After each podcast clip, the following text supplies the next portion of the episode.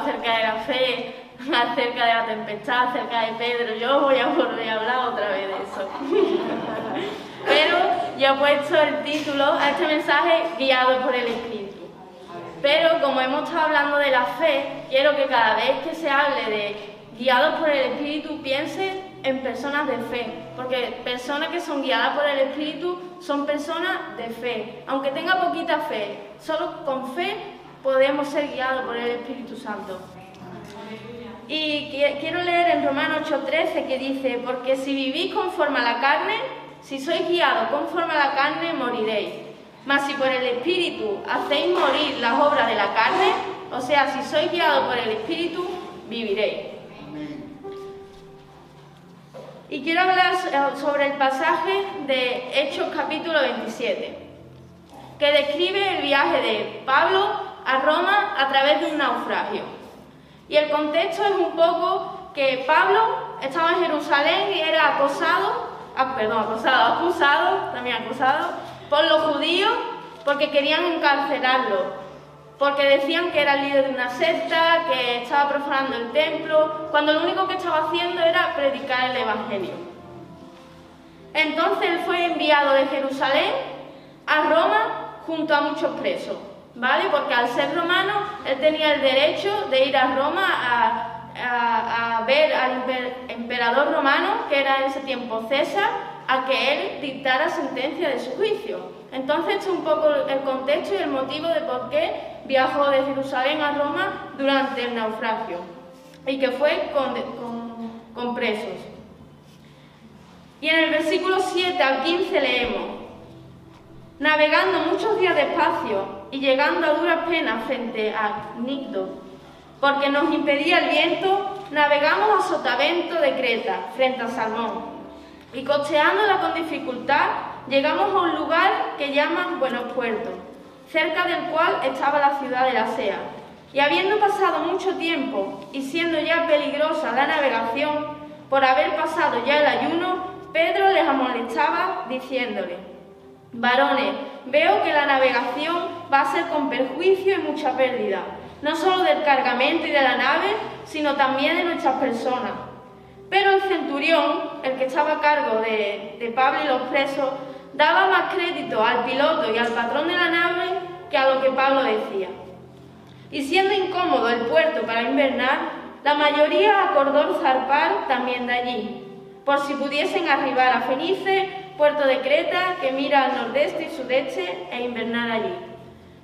Y soplando una brisa del sur, pareciéndoles que ya tenían lo que deseaba, levaron anclas e iban costeando Creta.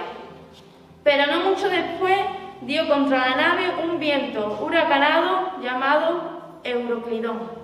Y siendo arrebatada la nave y no pudiendo poner pro al viento, nos abandonamos a él y nos dejamos llevar. Aquí narra un poco cómo fue el naufragio de Pablo. Dice que pasaron muchos días navegando muy despacio porque el viento le venía en contra. Y llegó el tiempo en el que el ayuno ya había pasado. Y esto no quiere decir que ellos estuvieron clamando y orando a Dios sin comer. El día del ayuno se refería aquí al día de la expiación. Y, este día se celebraba a principios de octubre. Y eso indicaba de que el invierno ya estaba cerca. Para entonces las personas que navegaban sabían que cuando el invierno se acerca era muy peligroso navegar. Y Pablo, que era lleno del Espíritu, advertía que la navegación no iba a ser solo peligrosa, sino que podían morir. Pero a este centurión le da igual lo que Pablo dijera. Le hizo caso al piloto, porque se supone que el piloto es el que sabe, no es el que tiene experiencia en el mar, en cómo hacer las cosas, y da igual lo que dijera Pablo. Por tanto, así lo hicieron, empezaron a navegar. Y quiero preguntarte, ¿cuántas veces nosotros nos hemos dejado llevar por la carne, por el espíritu. ¿Cuántas veces nos han aconsejado? ¿Cuántas veces nos han advertido? ¿Cuántas veces nos han dado palabras? ¿O cuántas veces incluso Dios mismo nos ha hablado a través de, su Espíritu Santo? En momentos difíciles, en momentos donde el viento venía en contra. y nos hemos dejado guiar, nos hemos dejado llevar por otros vientos, por nuestra carne, en vez de escuchar lo que decía Dios. Y lo peor de esto es que muchas veces pensamos que hay esperanza por nosotros mismos, pensamos que hay, aunque sea una mínima posibilidad de lo que nosotros queremos hacer, sin contar a Dios, se puede lograr. Y muchas veces tenemos más fe en aquello que queremos hacer por nosotros mismos, que sabemos que es imposible, que sabemos que va a acabar mal, pero tenemos más fe en que lo podemos conseguir que lo que Dios te está diciendo que haga y que va a ser seguro. Y después dice, soplando una brisa del sur, pareciéndole que ya tenían lo que deseaba, levaron ancla e iba cocheando Creta. Ya pensaba que el viento no iba a hacerle nada. Pero no mucho después, cuando estaba a punto de llegar, dio contra la nave un viento huracanado llamado Euroquido. Y cuando no tomas una buena decisión o cuando, o cuando, deja, cuando te guías por tu carne, cuando te guías por otros vientos en general, para llegar al puerto que tú has elegido, de la forma que tú has elegido, quizá no va a salir mal desde el principio, quizá haya también tiempos buenos. Notamos esa brisa del sur, ¿no? Como notaban ellos a favor de nosotros y nos hace pensar que, ese viento es bueno y que, y que nos está haciendo llegar hacia donde nosotros queremos llegar, que, que estamos llegando a tener aquello que tanto deseábamos. Y es ahí en ese momento cuando pensamos, por, si, por fin ha sido buena idea no echar cuenta del Espíritu Santo, al final pues Dios sola lo ve que, que no es para tanto, pero si vas por ese camino, si ya has estado, lo habrás experimentado, llega el momento que, ¡pum!, llega ese viento, ese huracán, de donde menos lo espera, donde menos lo busca y da contra tu nave.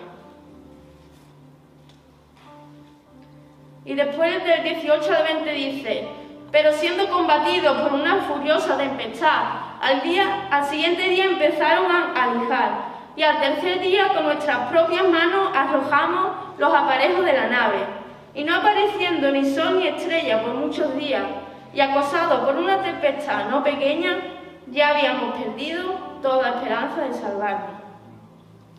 Aquí vemos que cuando llega la tempestad, Empezaron a tirar la carga, empezaron a tirar los palos, las velas, la comida, todo lo que cogieron por medio. Se volvieron locos, todo lo que había afuera, porque estaban desesperados. Querían eh, ligerar la carga del barco para intentar sobrevivir. No veían, dice, ni la estrella ni el sol, por lo tanto no sabían ni dónde estaban. Habían perdido casi todo. En ese momento no tenían esperanza. ¿Y qué haces tú cuando estás en una tempestad? Te dejas guiar por los vientos que harán destruir tu barca y no reaccionas hasta que te veas obligado a perder cosas de tu vida. ¿Cómo le pasaron a ellos? O quizá también hay otro tipo de situación en el que tú sí te estás dejando guiar por el Espíritu Santo y estés pasando por una tempestad. Porque puede pasar, la vida del cristiano no es de rosa, ¿no? Como se dice. Pero en medio de la tempestad tenemos que reconocer que somos vulnerables a dejarnos guiar por ese viento que sopla fuerte la tempestad, que sopla fuerte. Somos vulnerables a esas olas que vienen y te dan un chocazo que llega lejísimo. Somos vulnerables, aunque nos dejemos guiar por el Espíritu Santo, somos vulnerables a tener miedo, a que nuestra esperanza decaiga.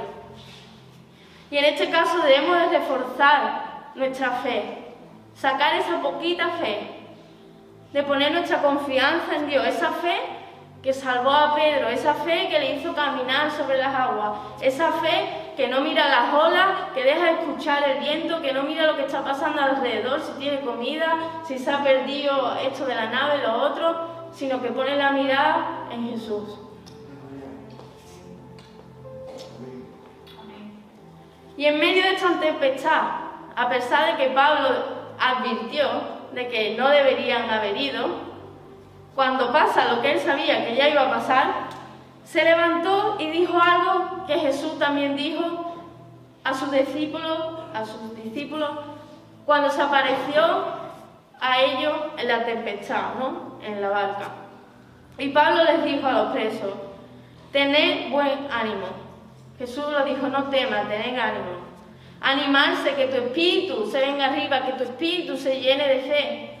Porque dice, no solo se pierde, perdón, dice, Pablo le dijo a ellos, la barca, la nave se va a perder, pero tu vida no. La vida de ustedes no se va a perder, así que tened ánimo, tened fe. Porque la nave, en este momento ellos se imaginaban, vale, la nave no va a llegar. Y nosotros entonces, ¿cómo vamos a llegar a y salvo? Es algo que, que no sé cómo lo vas a hacer y es ahí cuando Dios dice, ya lo sé, pero como yo soy el Dios de lo imposible, déjalo en mis manos. Para eso quiero que ejercites tu fe. No te voy a pedir que ejercites tu fe en cosas básicas, en cosas fáciles, sino que te voy a poner a prueba. Y aquí vemos una vez más a Pablo guiado por el Espíritu Santo. Y dejando un lado a la historia, yo reflexionaba y yo decía, yo quiero ser ese Pablo en las tempestades de otras personas. Porque Pablo tenía su propia tempestad, iba a, ser, eh, ir a un juicio, le podían encarcelarse, preso, le decían de todo por predicar el Evangelio, él tenía su propia tempestad, pero era guiado del Espíritu Santo, tenía fe en que iba a salir victorioso de, de su propia tempestad y no perdía el tiempo, sino que iba a darle esperanza en medio de las tempestades de otras personas. Y más adelante vemos una descripción de cuando el ángel de Dios se apareció a Pablo y dijo, no temas porque es necesario que llegues a ver a César, es necesario que llegues a Roma para que puedas eh, encontrarte con César, con el emperador romano. Y aquí Dios está hablando de propósito, de planes. A pesar de la tempestad, Dios sigue teniendo planes y propósitos para ti para mí. Para los que están contigo en tu tempestad, en tu barca. Y vas a pasar la tempestad, pero Dios te asegura que vas a, llegar al puerto hacia donde Él te quiere llevar sano y salvo. Porque al final de la historia, ellos no lo sabían, pero nosotros lo podemos leer. Dios lo hizo con Pablo y con los que iban a la barca. Llegaron salvos y sanos a Roma. Y para terminar, quiero recordar cómo empecé en el principio. Porque si vivís conforme a la carne, moriréis en el camino. Mas si por el Espíritu hacéis morir las obras de la carne, viviréis. Y para hacer por el Espíritu, debemos ser llenos del Espíritu y dejarnos de guiar por Él. Porque como leemos la Biblia, una cosa es vivir en el Espíritu, el Espíritu Santo mora en nosotros, pero después debemos de andar en el Espíritu, debemos de andar ese poder. No vale de nada que el Espíritu Santo more en nosotros y después no escucharle, después no obedecerle, después no tener fe en Él. Y te invito a tener fe y ánimo. Ten fe y ánimo en medio de la tempestad en medio de la enfermedad, en medio de todas circunstancias, porque Dios te hará llegar seguro al puerto, hacia, a ese lugar que Dios tiene para ti y cumplirá sus promesas. Y antes de terminar, quería compartir algo que, que he estado hablando con Loide, porque fue algo que recibí hace unas dos semanas y no tuve la oportunidad de compartir. Y fue en el culto durante la alabanza que cantábamos, eh, ¿cómo era la letra?